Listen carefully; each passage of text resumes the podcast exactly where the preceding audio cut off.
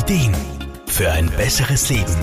Der Wohlfühl- und Gesundheitsratgeber. Yoga ist bei vielen Menschen sehr beliebt. Während vor allem viele Frauen diesen Sport sehr selbstbewusst ausüben, lehnen Männer Yoga aber oft ab.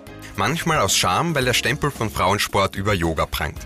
Dabei hat Yoga seinen Ursprung in Indien und wird dort von Frauen wie Männern gleichermaßen praktiziert, weil es einfach unzählige positive Auswirkungen auf den Körper hat, weiß die Grazer Physiotherapeutin Madeleine Steiner. Da geht es vorrangig um Übungen, die zur Kräftigung, Mobilisierung und sogar zur Entspannung des Körpers dienen. Was sehr anstrengend klingt, muss es aber gar nicht sein, denn Yoga kann bereits eine positive Wirkung auf den Körper haben, wenn es nur einmal pro Woche betrieben wird. Das heißt eben, dass sich die regelmäßige Yoga-Praxis zum einen sehr positiv auf die Beweglichkeit des Körpers auswirkt, auswirkt, aber auch unsere Stützmuskulatur wird ganz toll gekräftigt.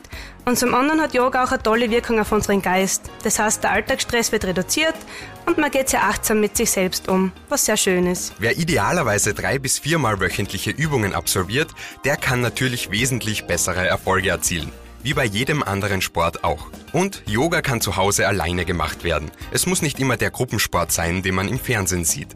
Madeleine Steiner? Ja, ist man einmal sozusagen auf die Yoga-Welle aufgesprungen, ist das mit der Regelmäßigkeit eigentlich überhaupt kein Problem mehr. Man fühlt sich danach so gut, dass man ohne Yoga eigentlich gar nicht mehr sein möchte. Und so schwer sind die Übungen gerade zu Beginn auch gar nicht.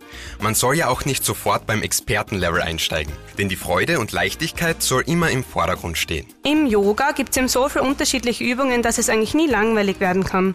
Das Bewusstsein des Körpers wird gesteigert und man findet wieder zur inneren Ruhe. Und je öfter man übt, umso leichter wird's und irgendwann macht macht man vielleicht sogar einen Handstand. Na dann bleibt nur noch zu sagen, Namaste. Manuel Deutschmann, Serviceredaktion. Der Wohlfühl- und Gesundheitsratgeber.